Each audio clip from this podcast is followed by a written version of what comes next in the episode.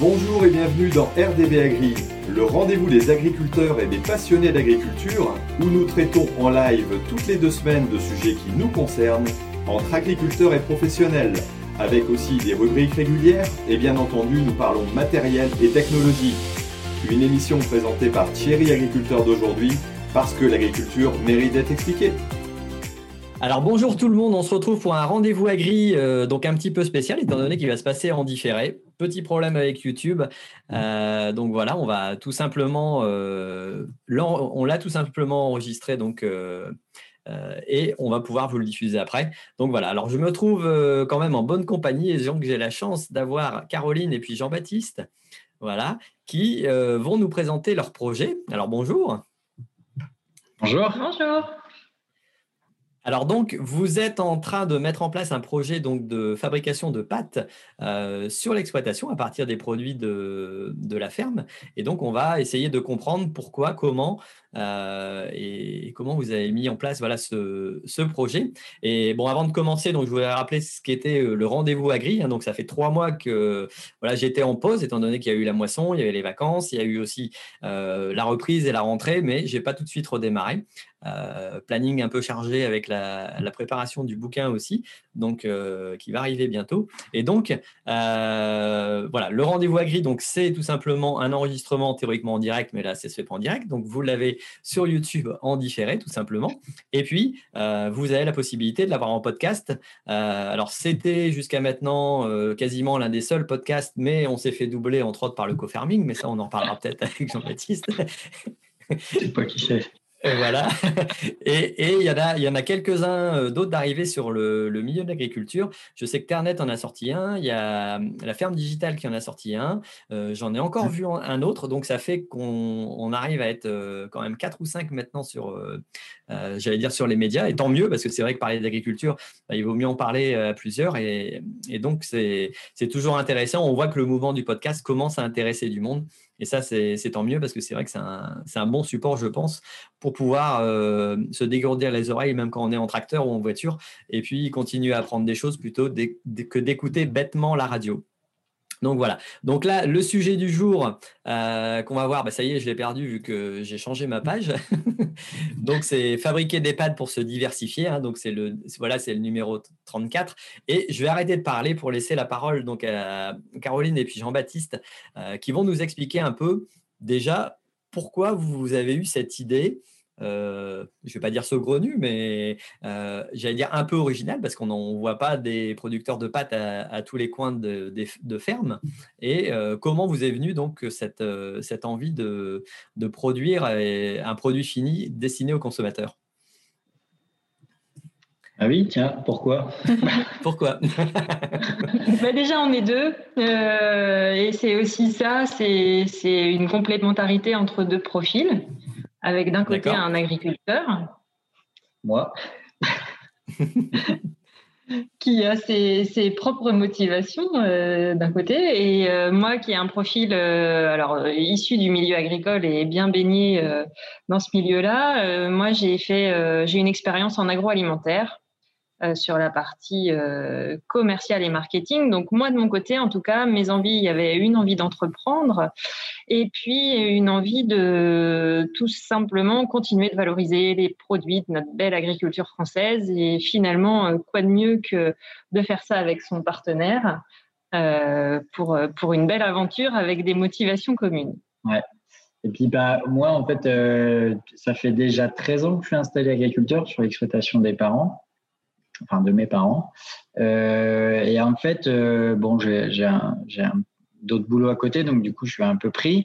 Mais hum, j'avais toujours envie, tu vois, en moi de d'aller au bout du projet, d'aller créer plus de valeur sur la ferme. Euh, et puis, et puis là, puis en plus, comme ces dernières, derniers mois, dernières années, on se fait un peu tacler aussi sur l'agriculture. J'avais envie de de démontrer, moi, que je, ce que je faisais, c'était pas n'importe quoi, que je me levais pas le week-end euh, de bonne heure ou le soir euh, tard pour aller traiter. Euh, j'avais des vraies raisons et techniquement, j'essaye de faire ça bien.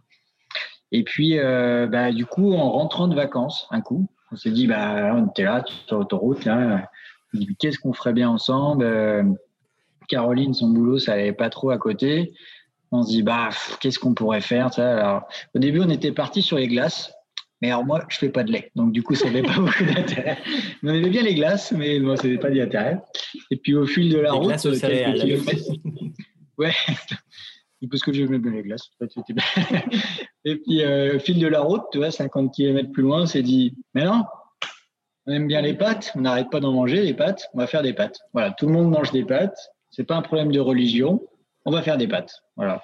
C'est ça, et c'est un produit qui est relativement peu transformé finalement, qui est assez proche de la matière première, le blé, et ça laissait quand même pas mal de place pour pouvoir parler de, de tout ce qu'on avait envie d'évoquer et, parler d'agriculture.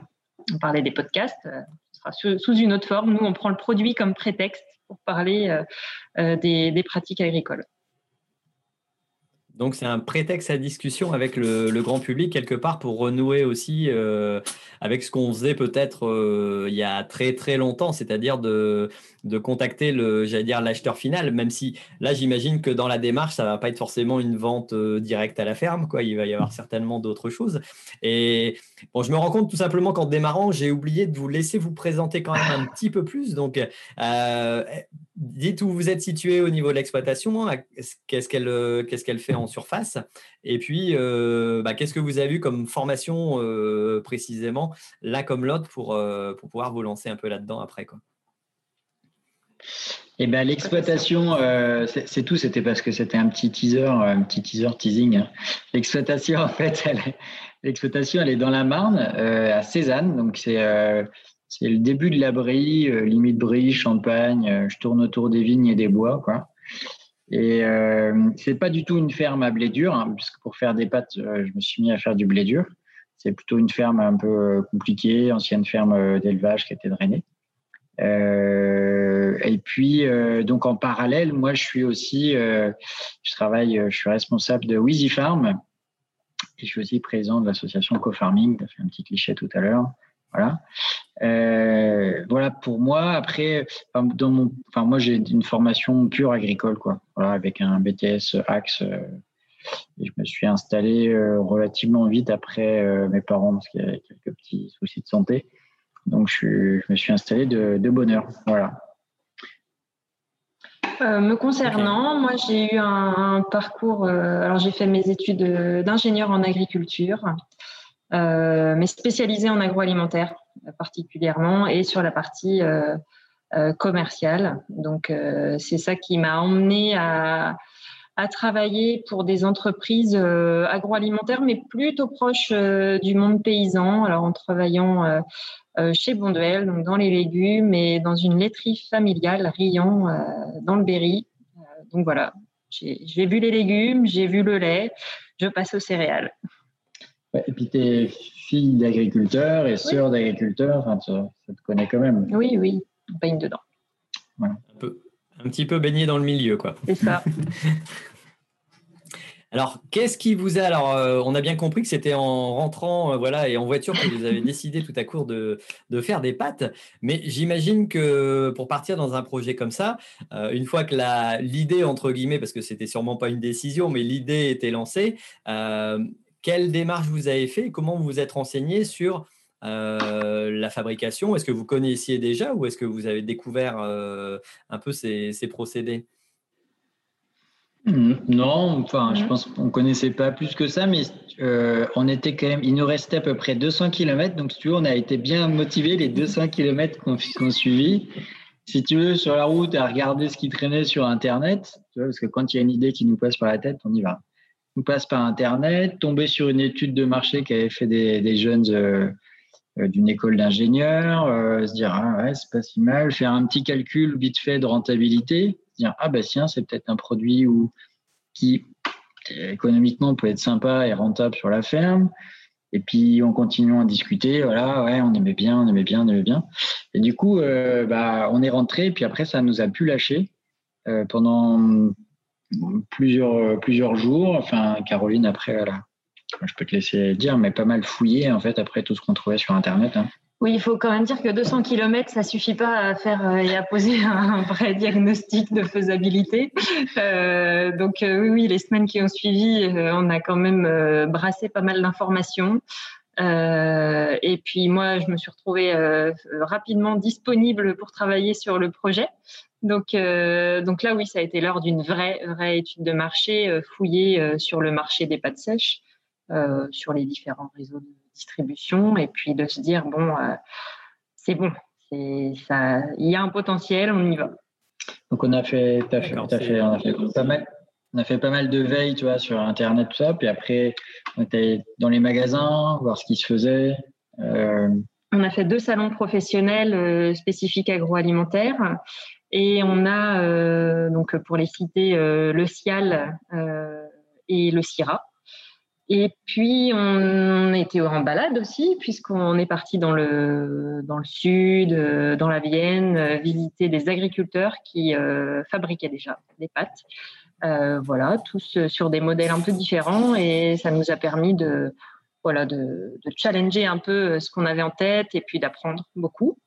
Euh, on a aussi rencontré bah, des scientifiques sur le sujet, puisqu'on a été à la rencontre de l'INRA de Montpellier, euh, qui a une unité euh, spécifique dédiée euh, sur les pâtes sèches à destination des industriels.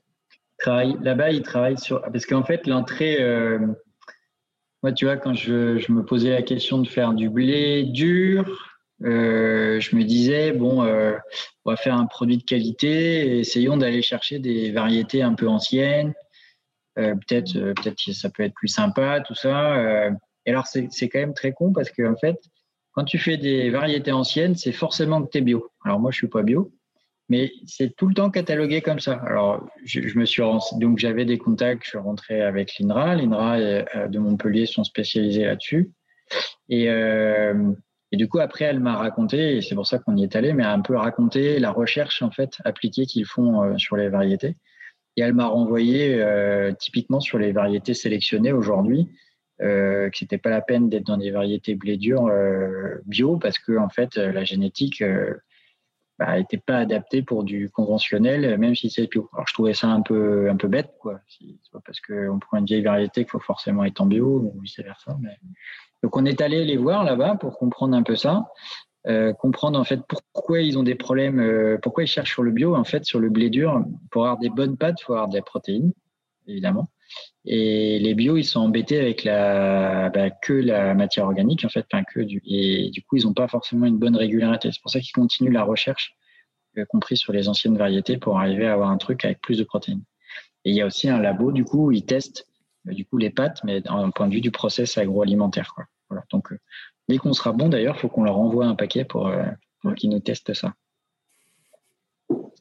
D'accord, donc il y a, toute une démarche, euh, en plus des 200 km, euh, vous en avez fait apparemment euh, peut-être 2000 en plus pour arriver à plus que ça, pour arriver jusqu'au bout. Et qu'est-ce que ça représente en, temps depuis le moment où vous avez eu cette idée-là? Et puis euh, la concrétisation, alors on n'est pas, c'est pas encore tout à fait concrétisé, je pense. Mm. Euh, voilà, vous allez me dire un peu à quoi vous en êtes et quand vous pensez, donc quand ça a démarré et quand vous pensez être euh, arrivé au moment de production, ça représente quelle, quelle amplitude de temps? Je ne sais pas si c'est représentatif. En tout cas, on a commencé à travailler sur le projet il y a bientôt deux ans. Euh, alors pour faire simple, on a quand même euh, passé sur l'étude de marché à peu près euh, trois mois. et au quatrième, cinquième mois, notre business plan était calé et dans les grandes lignes, voilà, on était bien fixé. Après, on est passé vraiment à l'étape opérationnelle, donc chiffrer tout le projet construire euh, vraiment euh, et, aller à la rencontre des artisans pour, euh, pour, et des fournisseurs divers et variés en équipement.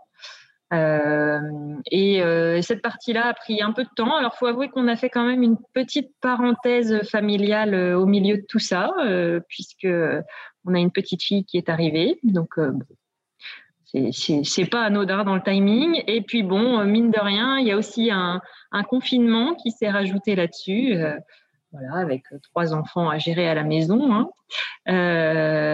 et pendant tout ce temps, ben, il y a une grosse étape qui nous a pris mais beaucoup plus de temps que prévu, c'est l'étape de recherche de financement, puisque on avait commencé au bout des six mois à démarcher des financeurs, des banques qui puissent nous suivre. Et, et, voilà, on a eu une grosse déconvenue pendant le confinement puisque la banque que l'on pensait être partenaire ne nous a pas suivis. Donc on est reparti Neuf mois de discussion quand même. On est reparti euh, en recherche de nouveaux partenaires. Et, euh, donc voilà, c'est cette partie qui nous a pris un peu de temps. Mmh. Euh, et, pareil, tout ce qui est dossier de subvention, parce que tant au niveau du pays que de la région, il y a quand même possibilité de capter des subventions. Mmh, mmh. Et du coup, bah, enfin, tu sais, il faut monter les dossiers, il faut les monter, il ne faut pas trop se planter, il ne faut surtout pas faire de facture avant. Tant que, donc, il y a, tu, temporises aussi pour bien monter ton dossier quand tu sais que ça peut apporter quelques pourcentages. Donc, ça prend aussi un peu de temps. Après, il y a une étape que tu n'as pas dit, moi je trouve super importante dans le projet, c'est que euh, assez vite, dès le début, on a conceptualisé notre projet. C'est-à-dire qu'on l'a dessiné, on l'a écrit sur papier et on a, appelé nos copains là.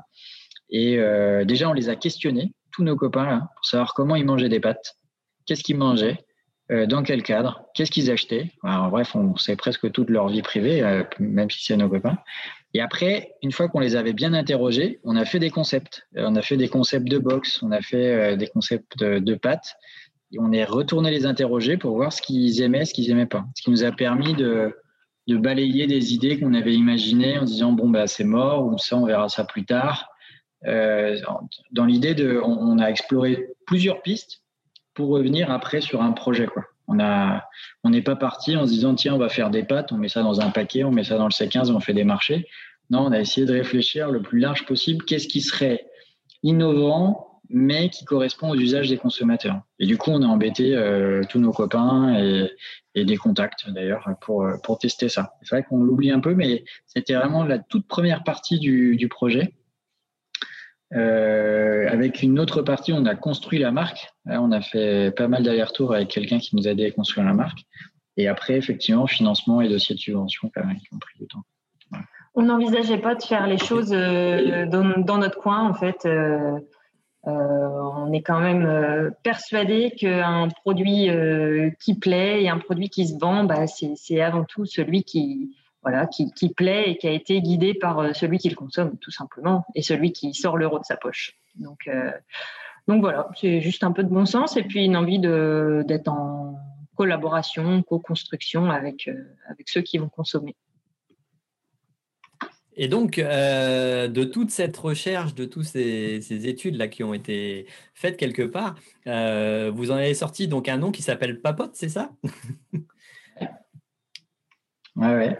Ça a été, euh, ça a été long, hein, pas le trouver, parce qu'on peut, on peut euh, entre, entre, parce qu'en fait, c'est, ce qui était important, c'était de bien caler la vision. Qu'est-ce qu'on veut faire dans notre projet? Qu'est-ce qu'on veut délivrer comme produit? Qu'est-ce qu'on veut euh, renvoyer aux consommateurs Et du coup, bah, tout ce que l'on met derrière, de dire voilà, on veut une pâte qui est bonne, on veut évidemment une pâte de qualité, on veut parler d'agriculture euh, responsable, raisonnable. Euh, on veut se dire ouais, les pâtes, c'est un repas aussi entre copains, entre c'est aussi la bonne vie ensemble, tout ça.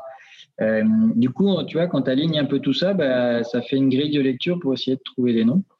Et finalement, on est arrivé effectivement sur Papote avec pas du tout les idées qu'on avait au départ. Et puis on est arrivé là-dessus une petite réflexion une après-midi dans un, jardin public euh, dans notre ville et ping, Papote est arrivé. Euh, bah, ça respire à la fois euh, la simplicité, l'envie de créer du lien.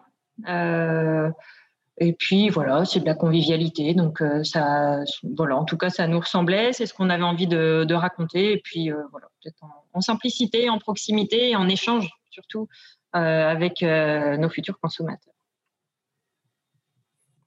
Ok, non, mais c'est vrai que c'est intéressant de voir cette démarche. Alors, euh, je, peux, je peux bien la comprendre, étant donné que moi, pour le, pour le livre aussi, j'ai fait exactement la même démarche d'aller questionner beaucoup de monde. D'ailleurs, tu fais partie de, Jean-Baptiste, tu fais partie de ceux que j'ai interrogés, entre guillemets. J'ai lancé à droite, à gauche des perches pour avoir des, des idées aussi après pour la promotion. Et c'est vrai que euh, seul, on a parfois des idées, on a parfois aussi des impressions, et on se dit, moi, je voudrais ce produit-là, et c'est vraiment ce que je voudrais faire. Et puis le jour où on a tout conçu, on a fait les boîtes, on les a euh, préparées, et puis on les met à les vendre, puis tout à coup, on se rend compte qu'en réalité, c'est pas ce qu'attend, euh, j'allais dire, l'acheteur, parce que ben, la couleur lui plaît pas, ou le goût lui plaît pas, ou, ou la forme.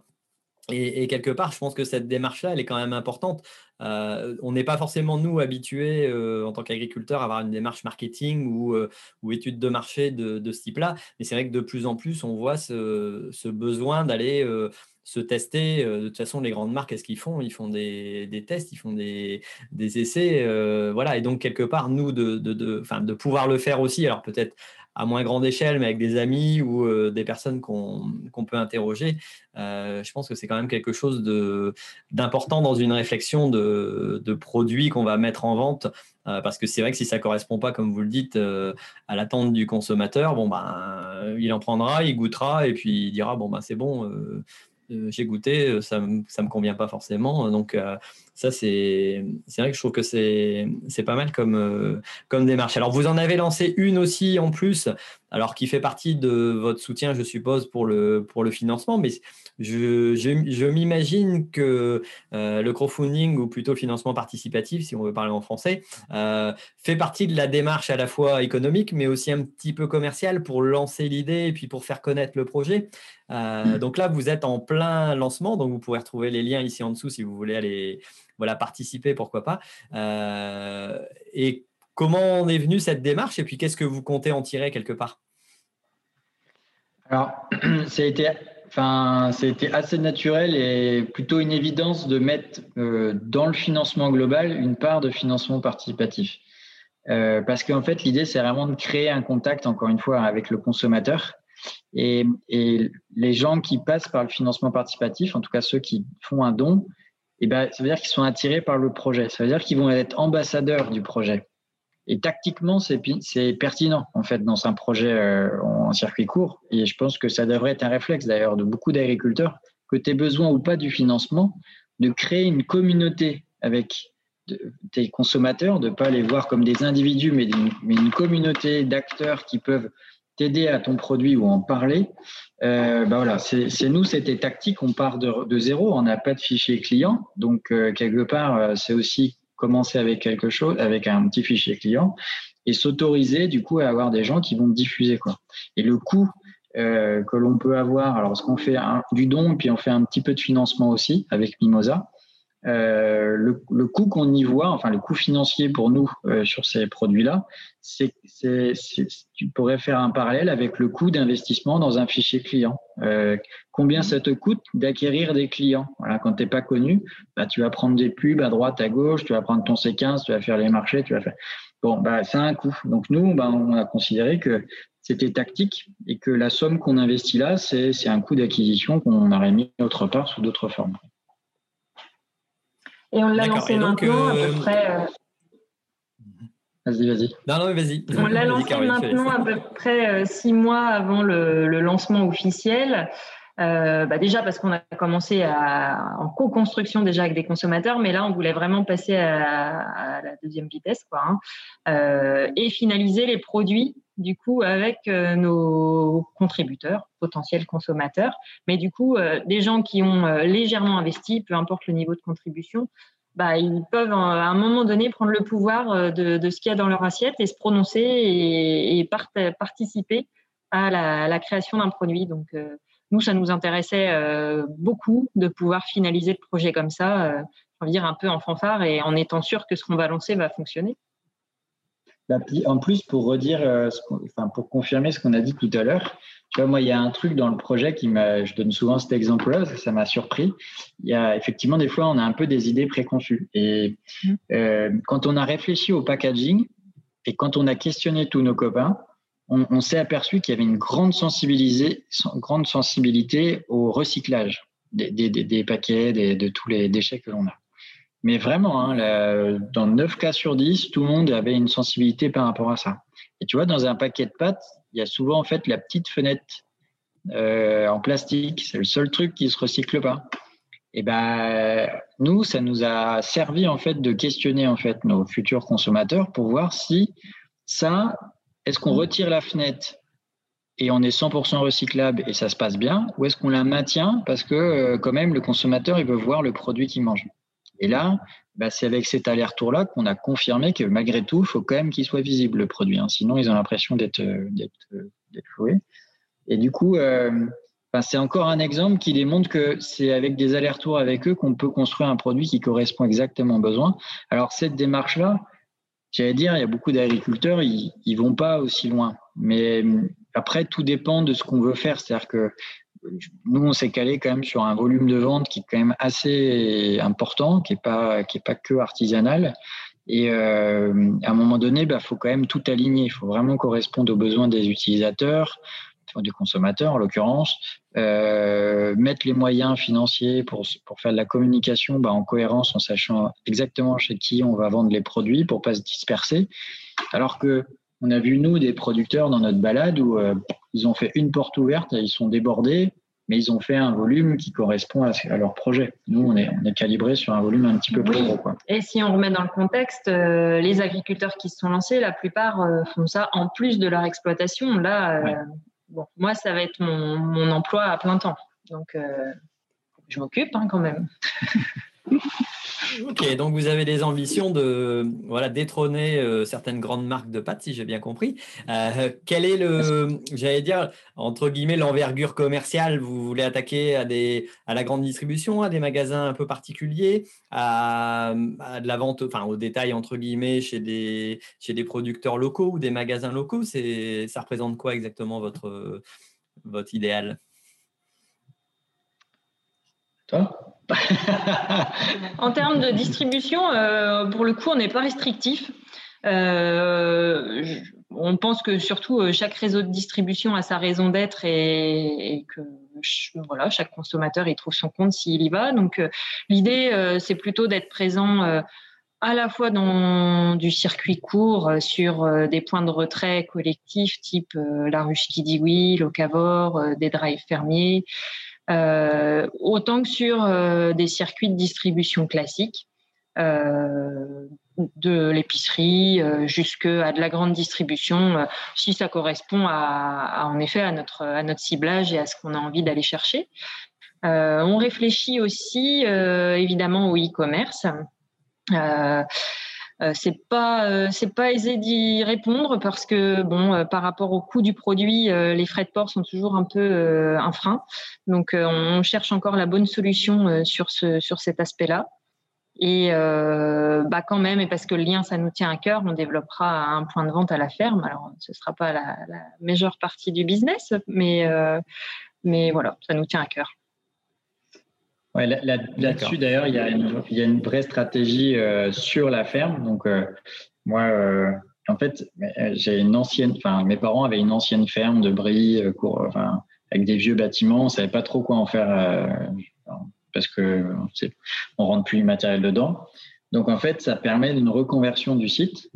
et on va pouvoir enfin entretenir le site, qui sinon il aurait tombé en, en décrépitude. Et euh, du coup, on a notre labo de production qui va être dedans, l'idée d'un magasin. On va être aussi agré agri-colis. Donc, on va recevoir des colis euh, euh, de gens qui commandent sur Internet leur, leur machine à laver, admettons. Et du coup, l'idée, c'est de faire sur la ferme une vraie zone d'activité et d'attractivité, tant avec la production, le magasin, les colis, et puis pousser, alors c'est sûr que ça, ça arrivera avec le temps, mais un peu avec de, de l'agrotourisme autour euh, et un peu de pédagogie autour des pâtes, autour de l'agriculture, autour de notre paysage, de notre patrimoine. Nous, on est dans un secteur, on est dans de la viticulture et euh, des touristes, il y en a euh, tout le temps. quoi. Et l'idée, c'est aussi de se dire, ces gens-là qui passent, il faut qu'on les capte deux heures lors d'une visite. Quoi. Ils sont avec leurs gamins, ils ont déjà fait deux caves, c'est bon, ils ont déjà rempli la voiture. Il faut qu'on leur propose autre chose sur le territoire. Donc, ça, ira jusqu'à amener justement une activité touristique sur le site. et faire vivre complètement en fait bah, la ferme des Grands Tuileries, la ferme historique. D'accord, ouais. Donc c'est la ferme qu'on voit euh, bah, dans la vidéo tout simplement qui, qui est présentée sur le crowdfunding, j'imagine. Euh, et c'est vrai que c'est des bâtiments anciens très, très jolis, donc j'imagine que les, les mettre en valeur, c'est intéressant aussi. C'est vrai que dans votre secteur où euh, vous avez de la, de la, population qui risque de, enfin qui passe étant donné qu'il y, y, a du tourisme, c'est une façon de capter aussi, j'allais dire, des futurs clients ou éventuellement même des futurs distributeurs, pourquoi pas s'ils mhm. découvrent euh, le site de production. Alors, l'idée, ce serait aussi éventuellement de, faire découvrir l'exploitation en même temps ou euh, d'expliquer comment on passe euh, du blé, vraiment la, conception. Quoi. Ouais, ouais, ouais. Puis alors, moi, je suis plutôt tourné sur des pratiques, on va dire, agroécologiques. Alors, tout le monde le tartine à tous les, tous les, tous les sens, mais moi, je pratique le semi-direct, je fais beaucoup de couverts, je fais des mélanges de cultures. tout ça, moi, j'ai envie de l'expliquer, quoi j'ai envie d'expliquer que, encore une fois, je ne suis pas un méchant agriculteur pollueur, mais euh, je me débrouille pour que ça se passe le mieux possible en, avec un équilibre euh, économique, production et environnement. Et, euh, et j'ai vraiment envie de montrer ça, quoi. Euh, d'emmener les gens dans les champs et expliquer, prendre un coup de bêche, regarder des vers de terre et, et expliquer des choses, quoi. Euh, ça pour moi, c'est hyper important. Tu vois, aujourd'hui, par exemple, le blé dur qu'on a fait cette année, la première fois qu'on mettait en place, il a été traité que avec des préparations naturelles, que avec des purins d'ortie et stimulé avec un peu de, un peu de vitamines. Et aujourd'hui, euh, il est nickel, il n'y a, a pas de fusariose, il y a, il y a nickel, il y a 17% de, de protéines. Enfin, c'est, il est top. Et j'ai envie d'expliquer ça, tu vois, parce que bah, je pense que voilà, tout comme toi, on a chacun un peu, un petit peu un devoir. Et, nous, ça va dans le prolongement. Et c'est vrai que dans le projet, ça prend une part importante parce que même le packaging qui est prévu, tu sais, on a réfléchi au packaging. Qu'est-ce qu'on fait? On prend un petit paquet euh, transparent comme tout le monde. On fait une boîte. Une boîte, ça coûte plus cher, oui. Oui, mais par exemple, on a fait le choix de la boîte parce que là-dessus, on a une surface d'exposition pour expliquer l'agriculture. Donc, on, on a prévu, en fait, c'est déjà calé, euh, cinq thèmes sur lequel on va expliquer des étapes de l'agriculture jusqu'au jusque, jusque dans l'assiette, hein, jusqu'au repas entre amis, justement pour passer des messages. Alors ça fera pas tout, hein, mais c'est quand même cette idée de communiquer quoi, à travers de notre produit. Ok, ok, non, mais c'est, ça correspond bien à l'idée de départ en disant on veut renouer aussi avec le, grand public d'une façon différente. Euh, voilà, et chacun, euh, chacun, je pense, peut apporter sa pierre à l'édifice et, je, trouve ça, je trouve ça vraiment intéressant comme démarche. Euh, qu'est-ce que ça va représenter en termes de, tonnage, de surface, de, de volume? C'est quoi C'est toute l'exploitation qui va partir dans les pattes à terme ou?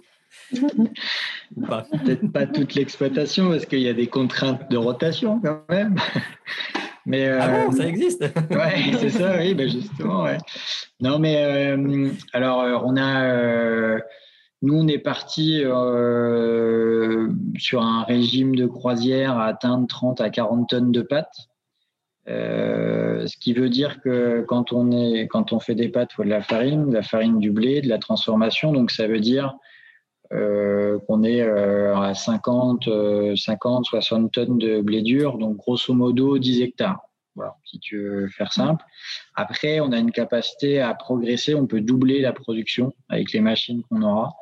On pourra jusqu'à doubler la production. Et, mais le tout, c'est aussi euh, bah, produire sur la ferme ou sur les fermes, parce qu'on travaille, je travaille en commun avec un collègue, hein, on a tout le matériel en commun, et, donc nous, on considère nos fermes, euh, enfin nos deux fermes, c'est presque la même ferme, hein, parce qu'on travaille exactement pareil, les techniques et tout.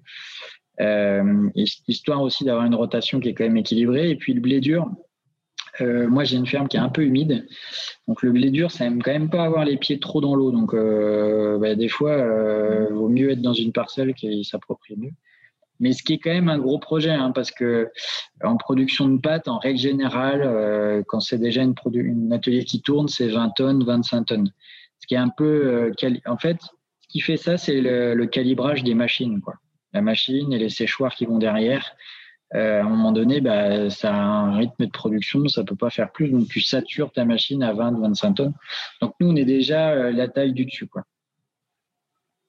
Alors c'est pas et d'ailleurs c'est pas c'est pas le but de dire on, fait le plus gros projet. C'est aussi pour expliquer euh, à tes, tes, fidèles internautes, c'est aussi calibrer le projet sur la ferme, le bâtiment qui a un coût, qui a un coût d'entretien. Et à un moment donné, il faut un, faut un palier économique hein, pour, pour écraser tout ça. Euh, Caroline, c'est son activité euh, à 100%, c'est pas une activité complémentaire. Donc à un moment donné, il faut voilà, il faut monter le, volume parce que euh, parce que on a des charges ou un vrai salaire à sortir. Donc on a on est parti une partie comme ça. C'est pas la stratégie de Caroline de conquérir tout le monde avec des franchises et tout.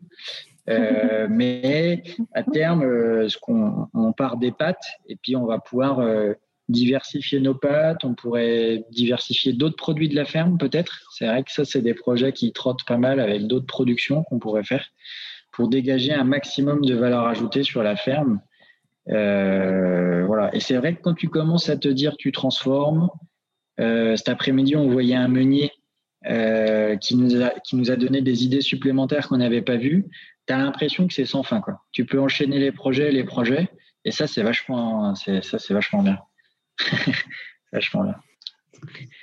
Ok, y a, je vois qu'il y a un entrain qui est extraordinaire euh, chez vous, ce qui est, ce qui est intéressant. Et, euh, ce que vous disiez tout à l'heure, euh, c'est qu'à un moment donné, vous êtes retrouvé face à un, mur presque par rapport au financement. Alors j'imagine que ça ne doit pas être évident quand on a l'habitude peut-être d'avoir le même financeur d'origine sur l'exploitation et puis de se retrouver un peu le bec dans l'eau parce qu'il vous dit ben non, votre projet, nous on ne suit pas voilà, c'est pas, ça correspond pas à ce qu'on, à ce qu'on veut. Euh, comment vous avez réussi à, j'allais dire, à, mettre en avant aussi les atouts euh, et à trouver, euh, j'allais dire, des financeurs qui ont, qui ont accepté de vous suivre pour finir ben, on a eu la chance de, découvrir du coup de, nouveaux contacts bancaires, puisque c'est vrai qu'on n'avait été pas très loin dans, dans, la recherche au tout départ. On avait euh, fait le choix de, jouer la carte de la confiance avec le partenaire historique de Jean-Baptiste sur l'exploitation. Et il s'avère que, toutes les banques n'ont pas la même euh, méthode d'approche euh, de leurs potentiels clients. Euh, on, a choisi une banque qui prêtait attention à l'humain, au projet et à son potentiel avant même de regarder euh, les chiffres à rentrer dans des cases et les garanties euh, qui allaient pouvoir être posées derrière. Donc euh, ça a fait une véritable différence sur le choix de ce fameux partenaire parce qu'il s'est intéressé de manière hyper naturelle à nous. Euh, on a eu des, des, vraies discussions, des vrais échanges, même pendant ce confinement, même pendant cette période où on a pris contact à distance. Et, finalement, euh, le feeling, le lien de confiance euh, qu'on a pu euh, déjà tisser dans cette phase de voilà d'approche respective l'un et l'autre a fait que bah, le lien s'est tissé voilà hyper naturellement et après notre projet bah, et puis, depuis qu'on en est arrivé là, quand on discute avec quelques agriculteurs qui font des projets, bon, on n'est pas les seuls à avoir connu ce, même chemin. Mais notre projet, on a une banque qui a plus un regard industriel, en fait, industriel et commerçant, et du coup, a un regard qui est plus adapté à notre projet, qui certes vient de l'agriculture, mais le financement d'une exploitation agricole, ça a un peu ses codes. Euh, un projet euh, de transformation, ça a plutôt les codes industriels. Et du coup, euh, c'est vrai qu'on a, on a un partenaire qui est plus habitué à ça. Et du coup, ça se passe euh, vraiment bien. Le premier euh, partenaire avec qui on discutait, il faut les revoir à la baisse, ça n'allait pas, il faut les démarrer tout petit, alors que tous les producteurs qu'on voyait, ils étaient débordés, ils doublaient tous leur taille, parce qu'en fait, aujourd'hui, il y a une grosse demande sur les pâtes. En fait, hein, ça se passe très bien, ça se démocratise autant que tu vois les micro-brasseries. On en a vu fleurir un peu à droite à gauche. Et nous, euh, compte tenu des contraintes que je te disais tout à l'heure, hein, des coûts, euh, on pouvait pas démarrer trop bas. On sait que le marché était bon. On a euh, fait une étude de marché, je pense poussée avec quelqu'un qui a une compétence quand même sur l'agroalimentaire, qui connaît les grandes surfaces, enfin, qui a 12 ans de métier là-dessus. Donc, on partait pas de paysans qui se disent tiens, je raccroche la salle de traite et je me mets à faire des pâtes. Quoi. Enfin, on a été poussé un peu le truc. mais c'est vraiment l'écoute du nouveau partenaire qui a une vue industrielle et euh, on a vraiment cherché à construire le financement autour du projet et ça n'a pas été le financement qui déterminait le projet. Et ça, c'est la vraie différence. et c'est pour ça même qu'on a construit avec du Mimosa. ça a donné un petit peu, voilà, quand on pouvait pas trop forcer là, on a dit allez, on met un petit peu de prêt un petit peu de Mimosa ici. On a vraiment construit le projet avec nous et c'est assez agréable. D'ailleurs, comme relation, voilà. Et, et, en trois mois, on avait, euh, on avait compensé les neuf mois de discussion avec le premier partenaire. D'accord. Donc, euh, vraiment un projet, j'allais dire, construit et puis co-construit aussi avec, euh, j'allais dire, des partenaires qui. Voilà. Est-ce que vous avez eu, j'allais dire, à part vos amis, voilà, le partenaire financier et puis toutes les personnes que vous avez été visiter, est-ce que vous avez eu d'autres, j'allais dire, d'autres conseils ou découvert d'autres choses dans cette démarche qui vous a euh, appris aussi certainement d'autres d'autres choses, je ne sais pas? Bah, c'est vrai que euh, tous les contacts, tous les fournisseurs qu'on a eus, si tu veux, à chaque fois qu'on voyait les fournisseurs, ils nous, ils ont tous donné des petits conseils. Euh, que ce soit rien que même pour les chambres froides ou pour les installations. Le fournisseur de machines de pâte, alors c'est pas compliqué, lui fournit 50% des projets en France, quoi, si c'est pas plus. Donc lui, il sait tous, enfin, il en connaît plein des projets. Alors ceux qui marchent, ceux qui marchent pas, tatati, tatata. Alors il est même, il est génial. D'ailleurs, ce mec est, super. Euh, très content de bosser avec lui. Euh, mais presque, il est tellement connaisseur du sujet qu'on s'est aperçu qu'il donnait un peu le là aux agriculteurs. C'est-à-dire en disant, euh, bah, c'est ça que vous devez faire. Et quand on regarde un peu en France, on s'en fout parce que quand on achète localement, on se rend pas compte. Mais quand on regarde en France, on s'aperçoit que tous les producteurs font un peu la même chose. Ils font, les, ils font des pâtes, ils mettent un petit peu de goût, un petit parfum citron, un petit parfum basilic. Et quand on regarde bien, c'est toujours la pâte du fournisseur. voilà. Mais c'est pas grave. Hein. Euh, après, ça fait, ça fait le projet. Hein. Mais quand on, les gens s'en rendent pas compte. Mais euh, donc nous, euh, il, nous a donné beaucoup de, beaucoup de conseils. Et puis quand même, bah voilà, tes anciens collègues que ce soit sur le réglementaire, que ce soit sur le packaging. Euh, on a eu un contact très très bon en communication pour bosser avec nous. Là aussi en coproduction, c'est-à-dire qu'on a trouvé une agence de com. Enfin, c'est pas une agence, c'était un freelance. Euh, tu vois, quand tu vas avoir une agence de com, tu amènes ton projet, il l'écoute bien, il revient avec des logos et puis un nom. Et puis tu te dis, bon, bah, j'aime, j'aime pas. Là, nous, on a vraiment, là aussi, été en co-construction. Avec nous, elle a, elle a vraiment essayé de trouver ce qui nous plaisait c'était, enfin voilà, on est toujours en construction. Mais du coup, ouais, on a, on a eu quand même pas mal de, de, de contacts, euh, d'enseignements différents des contacts. Quand même, dans le réseau de, de, Caroline, il y a un peu de, il y a un peu de bagage, quoi. Euh. Bah, on a surtout essayé de s'entourer euh, d'experts sur tous les niveaux parce que on a beaucoup d'envie, mais après, on n'est pas expert du sujet, donc donc c'était important pour nous de, de, valider notre démarche à chaque fois et puis de voilà, tout simplement euh, confronter euh, nos, voilà, nos, nos, idées préconçues avec euh, la vraie réalité et l'expertise de chacun. Après, c'est vrai que ça compte hein, pour, je vois peut-être par rapport à des projets agricoles, que ce soit toi dans ton parcours professionnel, moi avec mes autres casquettes, on, connaît quand même beaucoup de monde et c'est quand même vachement nourrissant. Quoi. encore la semaine dernière, en discutant euh, rapidement au restaurant avec un gars, il me sort deux contacts euh, de gens euh, que je connaissais pas, mais qui sont des, des, bons dans leur domaine. Enfin, il faut, quand on fait des projets, faut vraiment, ça, va bien quand tu as un gros réseau, c'est important et globalement, c'est important de, tisser les liens. Et pour, je trouve, le monde agricole et les agriculteurs, bah, surtout pas s'enfermer, quoi. avoir beaucoup de contacts, beaucoup de contacts, et ça aidera dans ces projets. Euh, aussi parce qu'on ne sait pas tout. Quoi. Donc c'est bien d'avoir des regards euh, différents euh, sur, sur, les nôtres.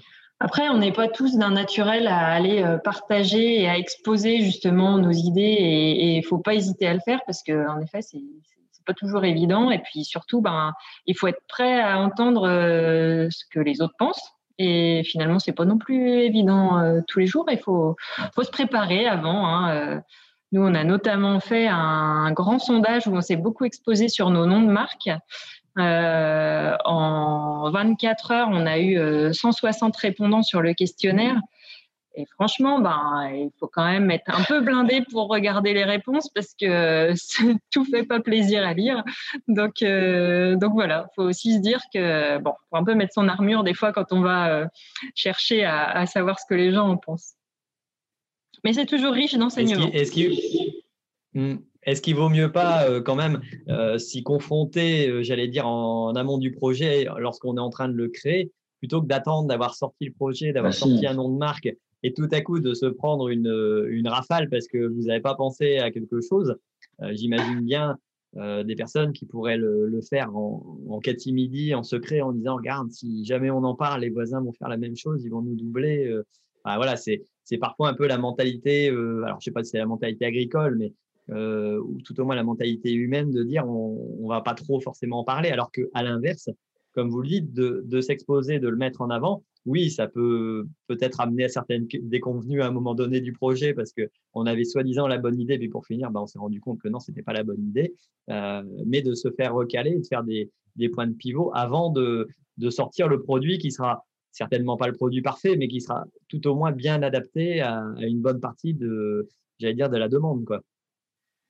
Bah, c'est certain. Et puis, faut aussi se dire que le produit parfait, il n'existe pas. Il est parfait pour certains, imparfait pour d'autres. Et il faut, faut, aussi euh, faire le tri et, aussi nous rester alignés sur, euh, sur les envies du projet et ce qu'on a envie de, dire, de transmettre.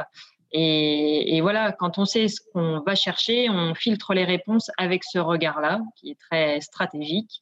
Et il faut éviter d'y mettre euh, voilà trop trop de cœur dans ces moments-là euh, et, et, regarder ça avec avec du recul et, puis voilà en pensant euh, business et puis en effet on, ne peut pas plaire à tout le monde c'est comme ça.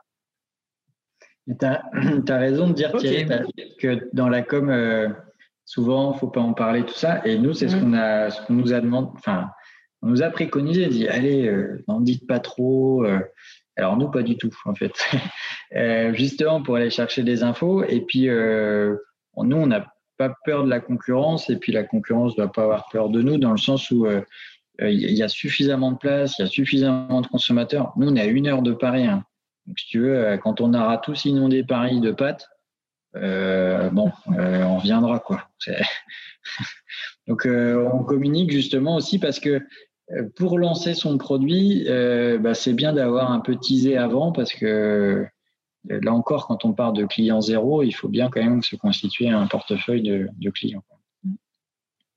Voilà, 100 grammes de pâtes par semaine et par personne, à mon avis, vous pouvez faire qu'une, que quelques petits, j'allais dire, arrondissements de Paris. Quoi. Vous n'allez pas forcément inonder Paris d'un seul coup. Donc, c'est vrai que la concurrence, quelque part, c'est, certes, elle existe forcément, mais euh, dans des milieux entre guillemets et des produits euh, plutôt qualitatifs et un, peu originaux par rapport à ce qui existe dans, sur le marché classique, euh, forcément, il y, a, il y a toujours des possibilités de, de trouver du commerce.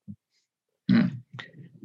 Bon, euh, ben on a déjà pas mal discuté. Alors, je sais pas si vous avez encore euh, une chose à dire sur le projet, mais sinon, euh, ce que je voulais, c'était ben, partager tout simplement la page de, financement participatif. Donc, je vais partager mon écran, comme ça, vous allez pouvoir voir un peu à quoi ça ressemble. Mais vous allez tout simplement sur Mimosa, et si vous tapez Papote, je suppose que vous allez retrouver, ou sinon, vous allez le retrouver en dessous euh, sur les liens ou euh, dans la description du, du podcast.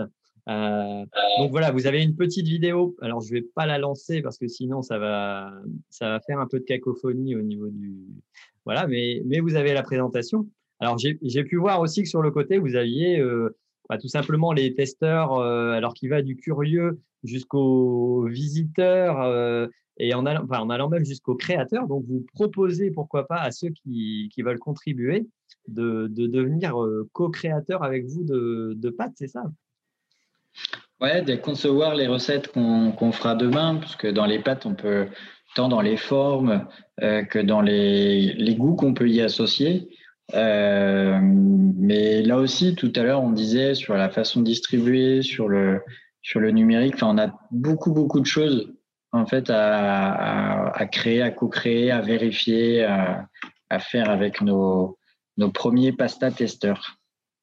À partir du moment où un contributeur contribue, il devient euh, automatiquement euh, pasta testeur libre à lui de l'être ou pas, mais en tout cas, pour nous, on lui propose, quel que soit son niveau de contribution. Donc, automatiquement, déjà, il, s'inscrit dans ce fameux programme Pasta Tester, qui est un programme où on va questionner, échanger, parce que dès qu'il y a contribution, on récupère l'email du contact. Donc, donc du coup, c'est la clé d'entrée. Euh, donc il y aura des échanges. Euh, il y aura le fait, ben, tout simplement, euh, dès qu'il y a contribution, généralement il y a une contrepartie en nature, donc avec des, pâtes. Donc notre première production, elle sera d'abord dédiée aux contributeurs et c'est un peu, j'ai envie de dire, le, voilà, le, point final. Enfin, on a très envie de savoir ce que les consommateurs en pensent.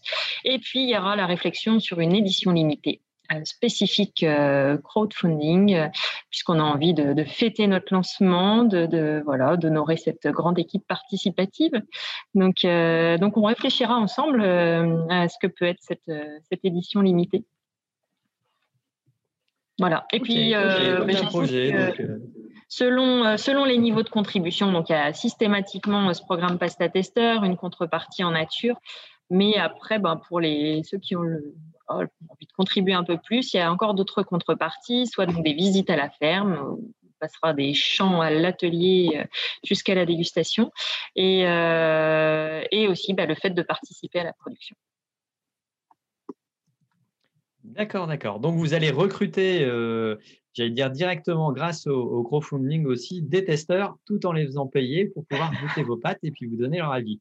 Donc c'est quand même quelque chose d'assez génial, je trouve, au niveau fonctionnement. Et je pense qu'en plus les gens sont heureux de le faire pour pouvoir participer à, mmh. j'allais dire, à cette action et puis découvrir peut-être euh, quelque chose. Bah, vous avez déjà, euh, voilà, une part qui a été collectée, quoi donc ce qui est déjà pas mal, 18%. Voilà, je suppose que vous attendez que ça monte tout doucement aussi. on ne fait pas que attendre, hein. on fait en sorte que ça monte, on communique. Euh, D'accord. Parce que c'est vrai, que, c'est vrai que ça, on ne le sait pas trop. Et moi, pour l'avoir fait aussi, euh, un financement participatif, c'est aussi beaucoup de travail, c'est beaucoup de préparation, beaucoup de communication derrière pour arriver à avoir le premier cercle et puis après essayer d'étendre au fur et à mesure et puis qu'éventuellement la plateforme puisse le, de mettre en avant Parce qu'il y, a, aussi de la concurrence dans cette activité-là euh, de, financement participatif. Mm. Ça a été l'occasion. On a lancé euh, une semaine avant nos, pages euh, Facebook et Instagram. Donc, on fait un peu tout en même temps. Mais là, encore une fois, sur ce sujet de, l'activation digitale, on, s'est fait accompagner parce que on sait que c'est stratégique, mais on n'est pas non plus des experts. Donc, donc voilà, on a un freelance aussi qui nous accompagne euh, sur le sujet. Euh, en effet, ça prend du temps. Euh, il, y a, cette stratégie digitale et puis on a aussi envoyé un communiqué de presse, notamment à la presse locale. Et, les retours sont assez, positifs. On a déjà eu des interviews et des articles. Donc ça aussi, ne faut pas l'oublier, ça permet vraiment de, faire parler, de, se rendre visible et, finalement, ben, on, voit déjà des retombées. D'accord. Donc, on peut être agriculteur, mais aussi savoir utiliser les outils de, maintenant et puis les, capacités aussi d'autres ah personnes professionnelles pour, euh, pour arriver, j'allais dire, à, faire évoluer son, euh, son projet et puis à le faire fonctionner. C'est vrai que ça, c'est parfois des notions euh, que j'allais dire en basique en agriculture, on n'a pas forcément au départ parce qu'on a oublié cette notion de commerce, alors que tous les, tous les commerçants ou tous les, euh, les vendeurs de, je ne sais quoi euh, les utilisent forcément euh, ou, devraient tout au moins les utiliser pour arriver à avancer un peu plus dans leur, dans leur commerce. Bon, eh ben, très bien. Et ben, on va passer à la deuxième partie donc, de, l'émission avec le, le, zap de la semaine. Mais avant, je rappelle donc que j'ai voilà, deux, deux partenaires qui m'accompagnent dans ce, j'allais dire, dans, dans, ce podcast, qui sont Agrizone, bah, qui me qui m'aident à avoir la, la, plateforme et puis qui me supportent aussi d'autres façons. Mais ça, on le verra la semaine prochaine parce que je, je lance, euh, j'allais dire, le, le bouquin aussi, donc qui sera en pré-vente dès la semaine prochaine. Donc, euh, je ferai un spécial rendez-vous agri tout seul pour expliquer euh, voilà ce que, ce que je fais avec le, non pas un financement participatif, mais là, ce sera euh, une prévente, donc euh, un peu euh, juste avant de le recevoir, mais après le projet. Peut-être que vous pourrez le faire, pourquoi pas, ultérieurement, ça peut être une idée. donc, Agrison, voilà, qui m'accompagne là-dessus. Et puis, Ternet pour la, diffusion du podcast. Et donc là, je vais repartager mon écran. Hop, c'est parti. Pour montrer les trois articles voilà, de la semaine. dont le premier qui est tout simplement des tracteurs à plus de 40 km/h. Alors ça, c'est c'est donc le, comment l'article le plus lu sur Ternet. Euh, donc vous avez tous entendu parler de, cette histoire de rouler à plus de 40 km/h euh, sur la route, c'est désormais possible. Donc euh, voilà, 40, 50 ou 60. Mais je pense qu'il y a quelques petites contraintes. On y reviendra peut-être peut-être un petit peu après. ensuite, on a ben, WebAgri qui a sorti l'article aussi qui était le plus lu qui est le défilé euh, de tracteurs pour l'ensilage de maïs dans la Somme. Donc là, ils ont suivi un. Alors, je ne sais pas s'ils ont fait une, euh, une vidéo exactement. Ils ont, ils ont fait un peu comme les YouTubeurs. J'ai l'impression qu'ils sont en train de nous copier en réalité, euh, tout simplement pour montrer un peu le, ce qui se passe dans la réalité des exploitations et entre autres un chantier de, de maïs. Et, donc, il y, a, y a forcément du travail et puis pas mal de machines autour. Donc, c'est vrai que ça peut être intéressant à, à regarder. Et puis, le dernier article, euh, donc, qui parle là de, problèmes de jaunisse euh, sur la betterave avec des rendements qui vont jusqu'à moins 80%. Euh, alors, c'est vrai que j'avais entendu parler de, résultats qui étaient assez catastrophiques, des 17, des 20 tonnes. Euh, mais c'est vrai que là, on atteint des, des sommets et quand on voit sur, sur l'article, entre la, la, taille de la betterave, ça ressemble plutôt à une, à une, carotte ou à une endive qu'à une betterave sucrière. Et c'est vrai que ces impacts-là sont, sont quand même assez importants. Euh, on peut voir sur la carte aussi, euh, et c'est vrai que pour avoir jeté un œil et être allé du côté de la, voilà, de la, de la bosse, euh, où c'était vraiment bien atteint, alors que nous, dans notre secteur, là où Monsieur Jadot s'est amusé à venir faire un tour dans le nord en disant que les betteraves n'étaient pas atteintes, mais moi j'ai pas de, j'ai la chance de ne pas avoir de jaunisse cette année. Alors est-ce que c'est une question de climat, je pense, et on a eu moins d'attaques. Pour autant, j'ai pas eu à traiter. Donc euh, voilà, ça c'est une chose qui était, qui était à mettre en avant. Alors je vais couper tout simplement et puis vous demander euh, s'il y a un article à vous qui vous a euh, paru un peu plus intéressant. Alors je sais pas, Caroline, non? Pas spécialement. Disons que je suis plus branché agroalimentaire que, que vraiment purement tracteur, ensilage et je vais laisser la parole à Jean-Baptiste pourtant, les pucerons, les nicotinoïdes. Non, mais après, euh, c'est vrai que moi j'ai entendu. Euh, alors, les betteraves, ça fait un moment qu'on entend pareil. Hein, les betteravistes sont pas mal manifestés. Moi, perso, j'en fais pas. Et mon collègue en fait. Euh, c'est vrai que ça va quand même être là un peu la, un peu la cata. Bon, euh, l'actualité, on verra bien. Ce qui est un peu euh, autour de cet article-là, c'est quand même un peu toute l'actualité qui tourne, euh, Jadot, Pompéli, tout ça. Enfin, moi, ce qui me saoule, c'est que euh, on peut pas avoir un débat euh, posé. En fait, forcément, il faut que ça dérape. Et, et, et, malgré tout, quand même, les gars, les agriculteurs qui sont concernés, c'est quand même des gros trous de trésorerie. Et si on regarde la Beauce, ils ont quand même pas fait des super rendements. On a eu des ponctions sur les céréales aussi. Enfin, ça va pas aider à avoir une, exploitation qui va bien. Alors, quand ça va pas bien, on n'achète pas les tracteurs qui montent à 60 km heure. Donc ça, ça nous, on pas, sera pas embêté sur cet article-là. Mais euh, euh, non, mais c'est quand même une, problématique qui va impacter quand même pas mal pas mal d'agriculteurs, quoi, cette histoire de, de betteraves. Et puis après, pour les tracteurs, moi, je sais pas. Euh, au fond, déjà, quand on roule à 40, c'est déjà pas si mal. Je sais pas si on ne gagne pas tellement plus. Alors, si surtout on est obligé de tourner au blanc, euh, obligation de passer un permis tout ça, enfin bon, c'est un peu ce que tout le monde dit, quoi. Ça va être des contraintes en plus. Bon, alors qu'en fait, qu'est-ce quel temps on va gagner? Et puis à un moment donné, il faut être aussi raisonnable. On peut pas rouler vite sur toutes les routes, quoi. Il y a des petites routes de campagne, euh, tu tiens plus la remorque derrière hein, si tu roules à 60 ou euh, quand tu as des, tonnes, des 24 tonnes pleines à rabord, euh, à un moment donné, il faut pas faire n'importe quoi. Tu peux pas rouler comme un dingo.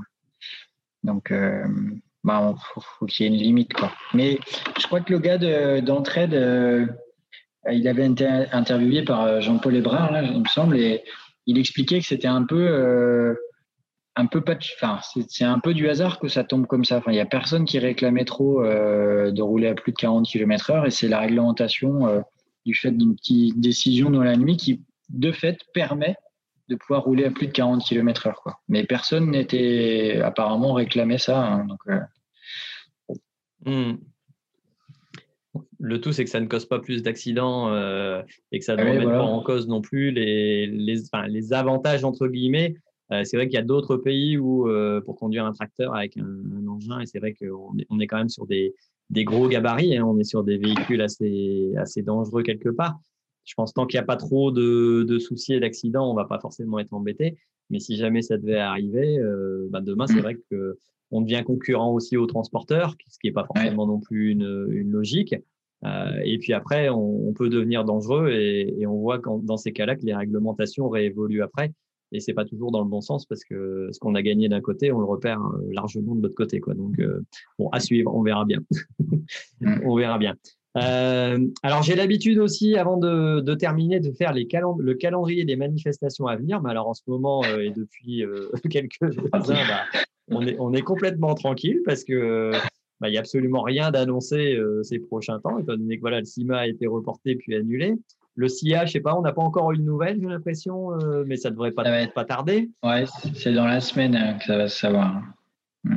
Ouais, bon, après, vu ce qui nous annonce là euh, aux infos euh, mm. d'aujourd'hui, euh, à mon avis, ça paraît quand même très compliqué d'aller lancer quelque chose. Je sais pas, voilà, on, va toujours attendre le, ce qui se dit, mais, mais, ça va être très compliqué. après, il y a des événements en ligne qui se font, voilà, des, des, webinaires, mais c'est vrai qu'on n'a pas du tout la même convivialité, le même, le même retour, la même participation. Ça, c'est vrai que c'est quelque chose qui, qui nous manque. Bon, on verra si on euh, on arrive à en sortir pour le printemps prochain quand même. Ça serait sympathique de, pouvoir se revoir euh, un peu plus régulièrement.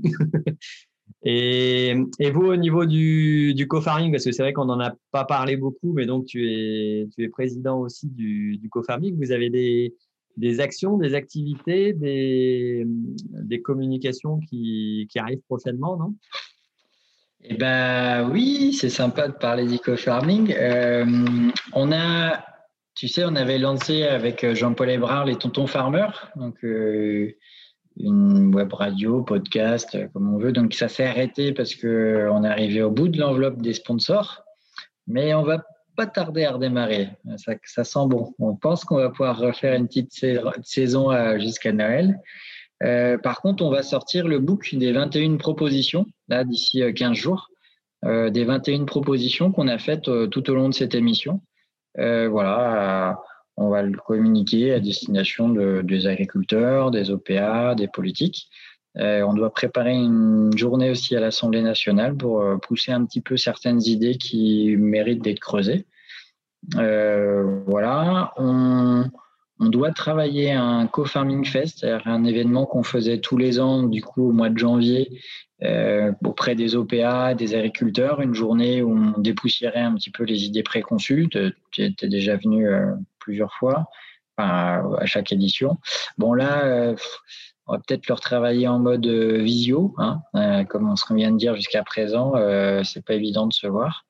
Et puis après, il y a quand même l'idée d'aller, même si les salons dégagent, il bah, faut quand même aller au contact des, des agriculteurs. Avec le co-farming, l'association de start-up agricoles, bon, on a besoin de passer aussi des messages et d'accompagner les agriculteurs et d'écouter les agriculteurs et d'accompagner sur des idées avec le numérique.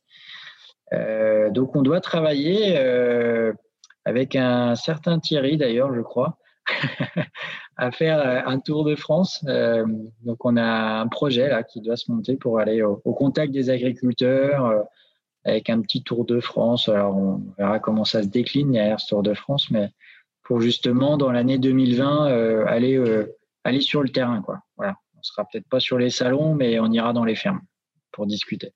Alors, ceux qui ont écouté euh, sont sûrement surpris. Moi, j'en ai pas encore parlé parce que c'est vrai que pour l'instant, ça reste embryonnaire, mais on est en train de discuter à quelques, quelques petits sujets. C'est vrai que ça, ça pourrait voir le jour euh, courant 2021. Donc, on verra bien ce que ça donne. Mais voilà, ça pourrait être sympa en tout cas. Euh, si, si on peut pas se réunir dans les salons, de, de pouvoir aller, euh, aller à les rencontres d'agriculteurs et, et, pourquoi pas aussi de citoyens pour aller parler d'agriculture et expliquer ce qu'on fait. Alors, c'est vrai que ceux qui connaissent pas le podcast et Tonton Farmer, franchement, il faut aller les réécouter. En plus, vous pouvez tous aller les réécouter. Il y, a, plein de très bons sujets, il y a plein de très bons intervenants dedans. Euh, je peux le dire facilement parce que j'y ai pas intervenu, donc je vais pas me vanter. Au moins, je suis tranquille. et, donc, et, c'est vrai qu'il y, y, a une façon. Alors déjà, Jean-Paul Héroy, bon, c'est très bien présenter les choses, mais c'est vrai que les discussions apportent toujours à des à des propositions et puis à des propositions à des politiques aussi. c'est ce que je trouve intéressant dans cette démarche, c'est qu'il y a c'est pas que voilà, on se fait pas que plaisir en, en se racontant les choses. Euh, il y a des propositions concrètes, on parle de, de sujets concrets euh, terre à terre, et parfois on retourne aussi un peu les choses. Euh, je reprends par exemple sur sur la coopération où bah, les titres étaient quand même assez accrocheurs. Est-ce que je sais plus, est-ce que la, la, coopération roule encore pour les agriculteurs, si je me trompe pas, dans, ouais, dans un truc comme ça. C'était quelque chose dans le genre. Donc c'est quand même assez punchy et puis ça ça envoie quand même c'est pas c'est pas de la langue de bois et c'est vrai que je trouve que c'est c'est des sujets qui doivent mettre, être mis en avant et, et en général c'est ça allait bien mis. Donc c'est vrai que votre votre podcast là-dessus il est assez euh, assez détonnant et je suis content d'apprendre que il va peut-être revoir le jour parce que c'est vrai que je pense qu'il mérite euh, il mérite d'exister quoi. Mais c'est l'idée en fait c'était de c'est d'arriver à parler de sujets qu'on parle à la campagne entre agri. Des fois, on se dit des trucs, euh, on n'est pas content. Hein, hein. Mais dès qu'on arrive un peu dans un univers médiatique ou à une tribune, hop, tous les discours deviennent policiers. Tu vois, faut pas. Or, si on veut, à un moment donné, il faut, prendre un sujet, y aller à fond, accepter des avis contradictoires euh, et se nourrir de ça pour progresser. Et c'est c'est à chaque fois c'est un peu provoque et puis on essaye de se marrer sur les émissions. Mais comme tu le dis, toujours de proposer des idées pour que ça nourrisse en fait des idées là aussi euh, d'agriculteurs euh, bah, en tant que chef d'entreprise et puis peut-être d'organisation autour. Voilà. Euh, bon après nous le co-farming ça n'a pas vocation à faire du lobbying, mais d'impulser des idées qui viennent du monde de, de ces startups du co-farming avec notre regard et puis voilà, ça peut faire avancer la cause commune, puisque notre vision, c'est d'aider l'agriculture à être compétitive et performante. Donc euh, voilà, c'est des idées qui vont dans ce sens-là. Euh. Donc euh, voilà, peut-être peut-être bientôt redémarrer. Bon, en tout cas, si vous ne redémarrez pas, c'est pas grave. Je, je, pense que je vais piquer l'idée à essayer de le faire d'une façon certainement beaucoup plus modeste, mais ça m'a donné l'idée quand même d'avoir des sujets à l'avenir dans le rendez-vous agri où on essaiera justement de, euh, de, faire, entre guillemets, euh, pas, pas, des attaques, mais des discussions, on va pas dire les grosses têtes agricoles, mais d'avoir euh, quelques agriculteurs ou youtubeurs qui parlent de, de CUMA et d'entreprise, savoir un peu, voilà, je vais pas dire que les uns s'attaquent aux autres, mais de, de, trouver aussi les bonnes formules et puis de dire ce qu'on a à dire sur, sur certains sujets. je pense que ça peut, ça peut faire avancer un peu le débat et puis tout en passant, euh, j'allais dire entre guillemets, un bon moment d'écoute, quoi, mais, euh, mm. mais ça peut être intéressant. Bon, eh bien, Caroline et Jean-Baptiste, merci beaucoup voilà, de nous avoir présenté votre beau projet. Moi, je vous souhaite plein de bonnes choses et puis beaucoup de, de papotes, quoi. Donc, voilà, beaucoup de boîtes, si possible, et, et de, de, pouvoir continuer à la suite. Mais bon, ça, je pense que j'aurai l'occasion de vous suivre de près ou de loin, en tout cas, là-dessus. Et puis, ben, merci aussi à nos auditeurs d'avoir écouté. Alors, désolé, voilà, pour cette, euh, cette reprise, ben, on est en différé. Pour la prochaine, j'essaierai d'être en direct quand même. Je vais essayer de déboguer mon, mon système là avec YouTube. Je ne sais pas ce qui s'est passé exactement, mais bon, voilà, ça, ça c'est des choses qui arrivent quand ils modifient leur, euh, leur système de fonctionnement et quand moi je prends trois mois de vacances entre deux, ben voilà ce qui arrive. bon, bah, en tout cas, merci beaucoup pour cette présentation. Et puis, bah, nous, on restera en ligne euh, un petit peu, mais je vais couper l'enregistrement après. Donc, merci à vous et puis au revoir et puis à une prochaine. Merci, à toi, Thierry. Merci d'avoir suivi RDV Agri, le rendez-vous des agriculteurs et des passionnés d'agriculture. Et rendez-vous dans deux semaines pour une nouvelle émission. Et d'ici là, ne l'oubliez pas, l'agriculture mérite d'être expliquée.